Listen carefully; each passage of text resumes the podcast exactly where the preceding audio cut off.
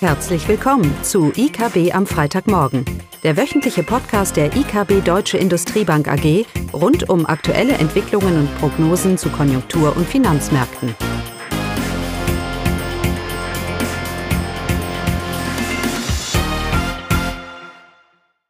Willkommen zu IKB am Freitagmorgen, heute mit Caroline und mir Eugenia. Ja, das Thema heute wieder ein konjunktureller Überblick, natürlich Inflation und etwas auch zum Sachverständigengutachten. Ich fange an dann mit dem Konjunkturüberblick äh, in Deutschland. Äh, es gab ja für die Industrie wieder viele veröffentlichte Zahlen und ja, ähm, das sieht wieder nicht so gut aus für die deutsche Industrie für den Monat September.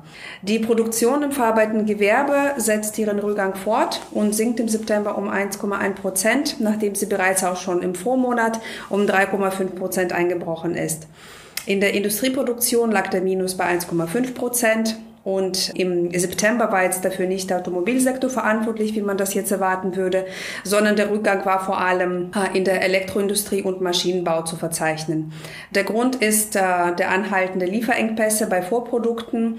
Die Produktion in der Automobilindustrie dagegen konnte sogar um 2,1 Prozent zulegen. Jedoch fällt dieser Zuwachs nach einem Einbruch im Vormonat von fast 19 Prozent doch eher enttäuschend aus. Auch die Auftragseingänge der Industrie enttäuschen im September, obwohl die da auch ein Plus von 1,3 Prozent äh, verzeichnet haben. Denn der Einbruch im August lag bei 8,8 Prozent und konnte mit äh, diesem äh, Zuwachs in September nicht ausgeglichen werden, sodass die Entwicklung der Auftragseingänge hinter den Erwartungen bleiben. Wenn man die Herkunft der Aufträge nach, äh, anschaut, so ist das Bild gemischt. Äh, die Aufträge aus dem nicht-europäischen Ausland steigen weiterhin und verzeichnen ein Plus von 14,9 Prozent. Die Aufträge aus dem Inland dagegen sinken, äh, auch mit hohem Tempo. Und seit Juni sind die Bestellungen um äh, fast 6, 16 äh, Prozent zurückgegangen. Aber auch die Bestellungen aus dem Euroraum äh, sind rückläufig.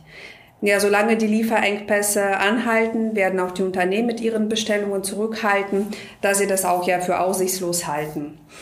Und da die Lieferengpässe vor allem äh, die Vorprodukte belasten, so bleiben die Bestellungen vor allem bei Vorprodukten schwach. Die Nachfrage nach Endprodukten dagegen bleibt stark. Also insgesamt belasten die Lieferengpässe die Industrie weiterhin und die Frage ist, was bedeutet das für die Konjunktur? Ja, das sehen wir natürlich auch für das vierte Quartal ebenfalls so, dass diese Lieferengpässe nach anhalten werden. Und wir glauben nicht, dass im vierten Quartal die deutsche Wirtschaft an Dynamik sehr stark zulegen wird. Auch das Jahresgutachten der Wirtschaftsweisen geht davon aus, dass das vierte Quartal in Deutschland relativ schwach verlaufen wird.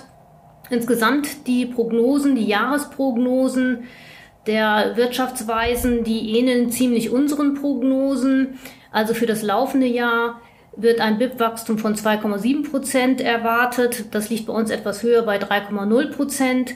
Und im nächsten Jahr 2022 gehen die Wirtschaftsweisen dann von einem stärkeren Wachstum aus von 4,6 Prozent. Da liegen wir bei 4,4 Prozent. Aber im Grundsatz sind das sehr ähnliche Prognosen, dass eben die angebotsseitigen Engpässe die Erholung bremsen noch im laufenden Jahr, vor allem im vierten Quartal, und dass sich dann aber die Erholung in das nächste Jahr verschieben wird. Das haben wir ja auch schon des Öfteren diskutiert. Damit dürfte das Vorkrisenniveau, also das Vor-Corona-Niveau, dürfte dann erst im ersten Quartal 2022 in Deutschland erreicht werden. Das grundlegende Risiko neben den weltweiten Engpässen bleibt natürlich die Corona-Pandemie. Das sieht auch das Sachverständigengutachten so.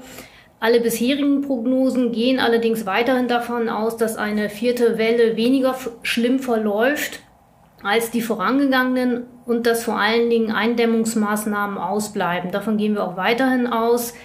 Aber ob diese Annahmen tatsächlich aktuell haltbar sind, das ist ziemlich fragwürdig oder wird fragwürdiger, wird riskanter, eben wenn man sich die aktuellen Infektionszahlen anguckt. Am Mittwoch Neuinfektionen in Deutschland über 50.000, so einen Wert hatten wir noch nie. Viele Krankenhäuser sind zudem langsam überlastet. Es ist eben jetzt Handlungsbedarf bei der Politik gefordert. Wir gehen nicht davon aus, dass ein, ein neuer Lockdown stattfindet, aber es kann sich sehr wohl auf die Konsumlaune negativ äh, auswirken wenn die Konsumenten zukünftig zunehmend verunsichert werden durch die Pandemielage. Ja, dann zu unserem Dauerbrenner Inflation. Auch hier hat der Sachverständigenrat ähnliche Prognosen wie wir auch für die deutsche Wirtschaft, also für die Inflationsrate.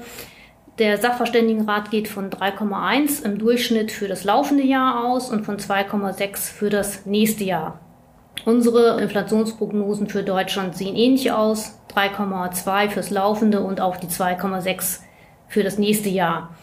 Wie wir schon öfters gesagt haben, sind für die höhere Inflation Basis- und Sondereffekte verantwortlich und natürlich die weltwirtschaftliche Erholung mit dem Anstieg der Rohstoff- und Energiepreise sowie eben auch diese angebotsseitigen Engpässe, die sicherlich unterschätzt wurden und sich damit äh, eben auch höhere Inflation jetzt in den letzten Monaten breit gemacht hat, der Inflationsdruck sich erhöht hat und Inflationsraten eben immer wieder nach oben überraschen.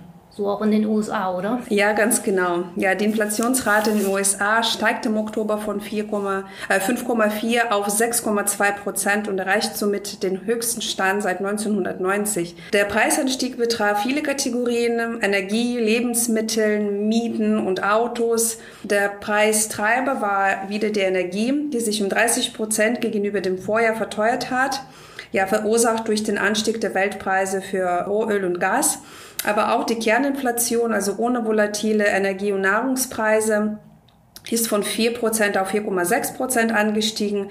Dafür waren auch die anhaltende Materialengpässe zuständig, die dafür sorgen, dass die Unternehmerpre oder Unternehmenskosten steigen und diese dann an Konsumenten weitergegeben werden. Aber grundsätzlich hat der Inflationsdruck ja fast bei allen Gütern und Dienstleistungen zugenommen.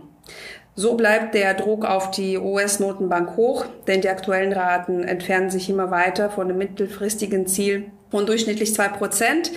Äh, die Notenbank hatte bereits reagiert auf diese Entwicklung, indem sie die Anleihekäufe reduziert hat. Ähm, die Fed aber betrachtet die aktuelle Preisentwicklung weiterhin als temporär an. Jedoch sehen wir die Inflationsrate bis Ende des ersten Quartals 2022 äh, noch weiter bei knapp über fünf Prozent. Und erst ab der zweiten Jahreshälfte sollten diese Raten dann langsam zurückgehen. Ja, und es besteht natürlich das Risiko, äh, dass sich höhere Inflation nachhaltig höher ausfällt, wenn eben höhere Löhnabschlüsse folgen sollten, sich die Engpässe länger hinziehen sollten und auch die Energiepreise weiter steigen. Äh, dann können tatsächlich diese temporären Preistreiber, so wie es ja, so wie wir es aktuell ja auch immer noch sehen, aber dann können temporäre Preistreiber tatsächlich zu nachhaltig höheren Inflationsraten führen. Gerade für die Eurozone und für Deutschland äh, sehen wir das nicht, dass sich eine nachhaltige Inflation, höhere, nach, höhere Inflationsrate entwickeln sollte, weil das ja sehr offene Volkswirtschaften sind, die im Preiswettbewerb stehen, so dass sich hier wirklich nachhaltig höhere Inflationsraten nicht durchsetzen sollten. So, damit hätten wir es, glaube ich. Ja, dann schönes Wochenende. Jo. Tschüss. Das war das wöchentliche IKB am Freitagmorgen. Sie wollen immer über neue Ausgaben informiert bleiben? Dann direkt den Podcast abonnieren. Oder besuchen Sie uns unter www.ikb-blog.de slash podcast.